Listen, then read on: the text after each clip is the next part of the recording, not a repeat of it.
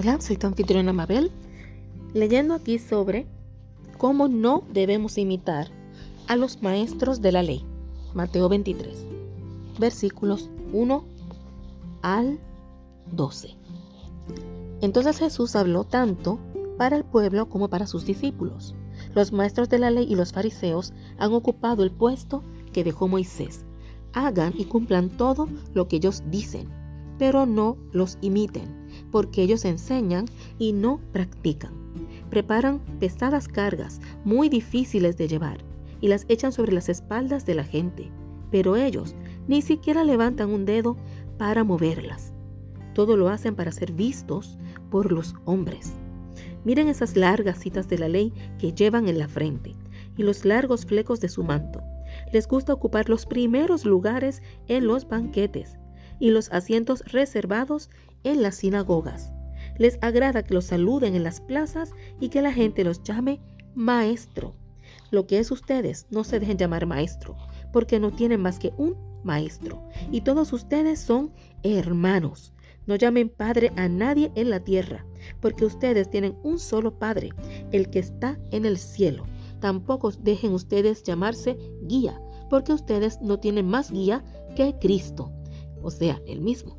El más grande entre ustedes será el servidor de todos, porque el que se pone por encima será humillado, y el que se rebaja será puesto en alto. Palabra de Dios, gloria a ti, Señor Jesús. Aquí en la explicación dice que comienza este quinto discurso del Evangelio de San Mateo.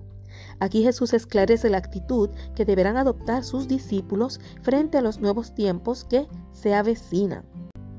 Mateo desea que las acusaciones de Jesús recaigan también sobre los personajes importantes de sus comunidades, hay una advertencia de las autoridades de la iglesia y más allá de ellas a todo grupo que crea ser el mejor, el más consciente o el más eficiente. Los fariseos creían serlo y en algún sentido lo eran. En cuanto a llamar padre o madre, que sabemos que en la iglesia católica existe llamar padre, pero como quiera, a pesar de que esto es una Biblia católica, hace una aclaración. La aclaración es que el culto a las dependencias de un padre pervierten a menudo la obediencia que solo se debe a Dios. Los fieles se acostumbran a no pensar por sí mismos y evitar los conflictos que se producirían si se atrevieran a discrepar. En cuanto a los doctores, no son nada si no comparten la fe.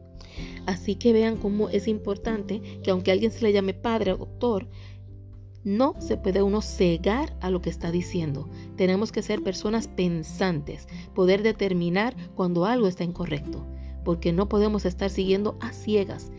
De lo contrario, se convertiría en un culto en vez de un pastor o de un sacerdote que nos está guiando. Tengamos muchísimo cuidado con esto. Hasta la próxima.